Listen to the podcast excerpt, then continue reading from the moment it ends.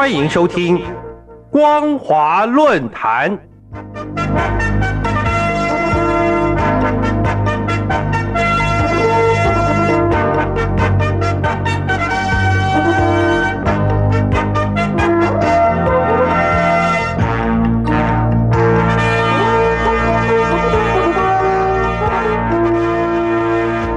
听众朋友您好，欢迎收听光华论坛，我是黄轩。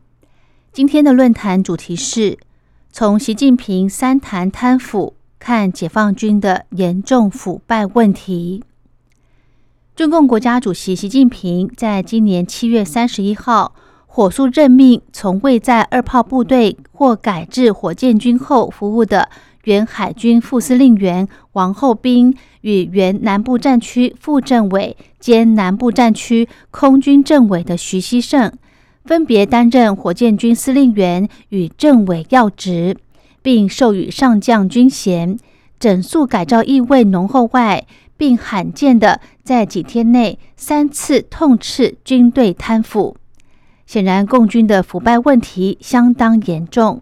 让习近平的强军梦已有快破灭的危机意识，才会做如此的大动作。的确，自二零二三年三月到七月间，火箭军前后三任司令员、两个副司令员与部分军师级干部纷纷遭到调查与撤换职务，尤其是已经退役三年的副司令员。吴国华突然在北京去世，死讯讣告三个礼拜后才发布。根据香港南华早报的权威消息报道，火箭军司令员李玉超、副司令员刘光斌以及前火箭军副司令员、现任中共中央军委联合参谋部副参谋长张振中，因涉贪腐，早在今年三月。就已经被纪检单位带走调查。眼尖人士认为，这个举动非比寻常。对照习近平借八一建军节的视察机会，三谈共军贪腐问题，就不难想象问题的严重性。至于吴国华之死，传说是因为他的儿子出卖情报给美国，畏罪自杀身亡。因为吴国华平日身强体健，怎么会突然一夕之间因病去世呢？疑似被自杀的传言才会在大陆各社群传得沸沸扬扬。习近平在中共建军节的前夕，先后视察了南部战区海军、东部战区以及西部战区空军。视察期间，习近平严厉的强调。要坚持严的基调不动摇，压紧压实各级管党治党的政治责任，把正风肃纪反腐不断的向纵深推进。有趣的是，被查的是素有习近平军事文胆之称的前国防大学政委刘亚洲上将，就是西部战区空军前身的成都军区空军政委。习近平在此高调大谈反腐，剑指之心不言可喻。习近平除了在视察南部、东部以及西部三个战区大谈反腐之外，更在北京召开全军党的建设会议中，疾言厉色的强调，持续推进全面从严治党、全面从严治军。中共政治局就据以全面加强军事治理，进行集体学习。习近平在会议上明确的表示，要加强军费管理和监督，深化重点领域治理。同时，军委装备发展部立刻就发布了关于征集全军装备采购、招标评审专家违规违纪线索的报告。要征集二零一七年十月以来采购违规违纪问题的线索，追查范围包括操守缺失、拉帮结派、以专谋私、泄密以及监管等缺失。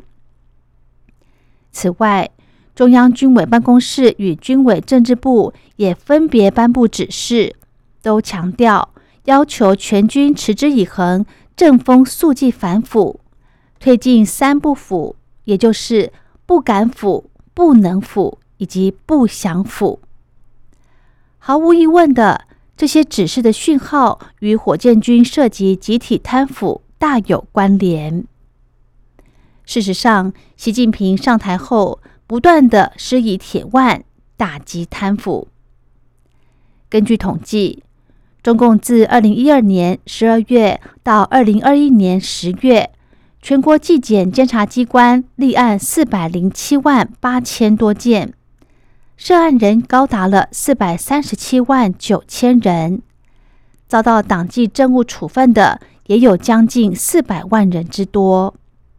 但是在这种严打的状况下，贪腐依然还是不断的发生，让世人对中国大陆的印象就是无官不贪。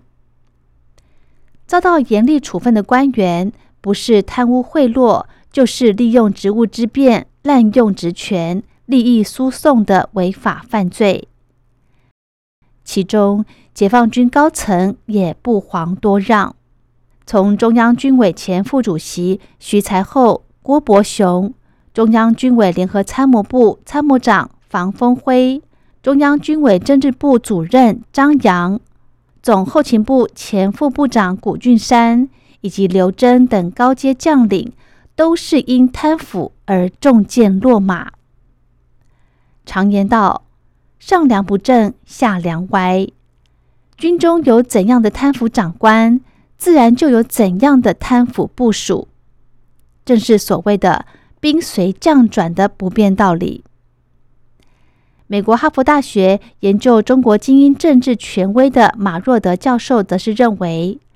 主要是因为中共在管理国家上的机制不够健全，只让人们看到中共独裁与权贵暴富。由于中共经济改革开放，人民普遍收入好转，但很多掌握政策规划与推动的官员，往往将利字摆中间，道义放两旁，丧失为人民服务的廉洁情操。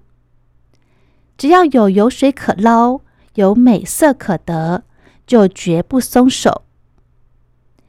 尽管习近平多次语重心长的告诫中共各级官员说，贪腐会亡党和亡国，并不断的使出重拳打击贪腐，成效看似丰硕，但是正如新加坡学者博志耀所言，中共官员在今日刀口下。自然会加倍谨慎，只要稍有放松，他们立马旧病复发，甚至会有过之而无不及。总而言之，火箭军集体贪腐的严重问题，只是解放军的冰山一角。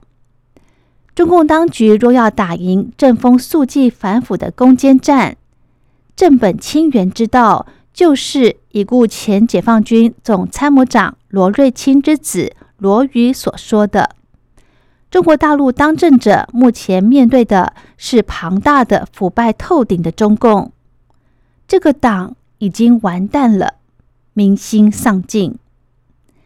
习近平唯一的一条路，就是带领中国大陆走上民主化的道路。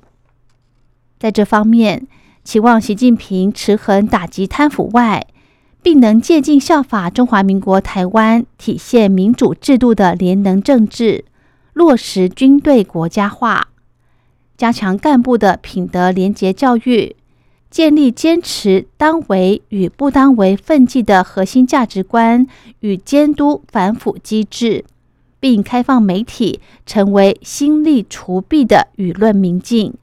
使军人专注战备任务，这样军中的贪腐问题才有彻底扫除的可能。好的，今天的论坛主题是从习近平三谈贪腐看解放军的严重腐败问题。